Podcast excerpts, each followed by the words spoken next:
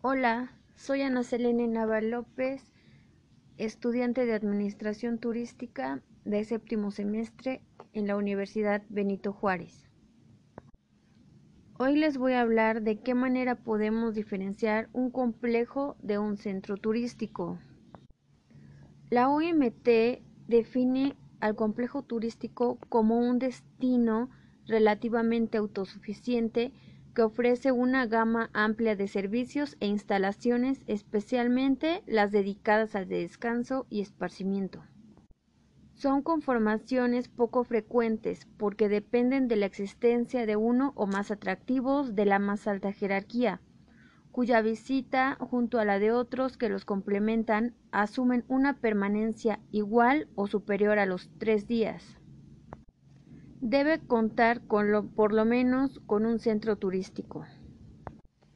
El centro turístico es todo conglomerado urbano que cuenta en su propio territorio o dentro de su área de influencia con atractivos turísticos de tipo y jerarquía suficientes para motivar un viaje turístico, a fin de permitir un viaje de ida y de regreso en un día.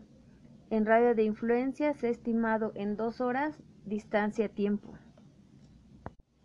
con la particularidad que el radio de influencia de un centro turístico encierra una situación distinta, porque este sector solo es capaz de generar desarrollo dentro del espacio que abarcan los atractivos dispersos en su entorno, con la condición que su planta turística cuente con los servicios de alojamiento, alimentación, esparcimiento, aeropuertos, agencias de viajes, información turística, comercios turísticos, oficinas de teléfonos, correos, telégrafos, sistemas de transporte interno organizado que conecte al centro con los atractivos turísticos comprometidos en su área de influencia. Las características diferenciadoras son que el complejo turístico es relativamente autosuficiente, Cubre las necesidades de servicios e instalaciones, por ejemplo, un hotel que cuenta con actividades en una piscina. Y el centro turístico cuenta con los servicios, pero en su radio de influencia, entonces es necesario salir para encontrarlos. Hola, bienvenidos a mi podcast. Soy Ana Selena Naval López, estudiante de Administración Turística, y les voy a decir qué es enología y maridaje. Enología es la ciencia técnica y arte de producir vino. El enólogo es el asesor técnico responsable de dirigir el proceso de elaboración del vino. Es el experto que supervisa en la bodega tanto la elaboración, el almacenaje, el análisis, la conservación, embotellado y comercialización del vino. En inglés se le conoce como enologist y en francés como enologue. No se debe confundir con el sommelier o sommelier o catador, que es el que prueba, el que realiza la cata o degustación de un vino para resaltar las características y calidad de este.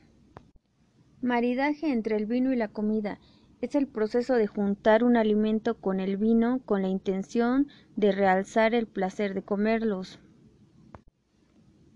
En esta materia aprendimos cómo leer la botella y las partes que la conforman, cómo abrirla correctamente y el tiempo que debe tener para los aromas y sabores sean buenos.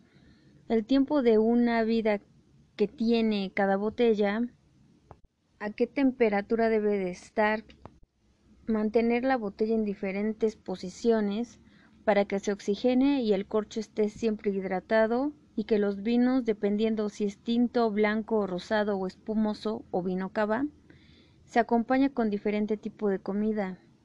La mayoría de vinos tienen nombre francés ya que allá se producen la mayor parte de vinos, desde épocas antiguas, y otros vinos son de América del Sur. En México tenemos dos estados principalmente que se dedican a elaborar vinos, como Querétaro y Coahuila. El catar un vino fue una experiencia agradable, ya que con las técnicas que lleva este proceso fue muy fácil aprender a distinguir olores, sabores y texturas del vino. Y con el maridaje aprendimos que se pueden juntar sabores que no creemos que pudieran funcionarse, de manera que el sabor sea bueno. y que de ahora en adelante tendré un vino para seguir disfrutando de más sabores y adoptar la cultura del vino en mi casa.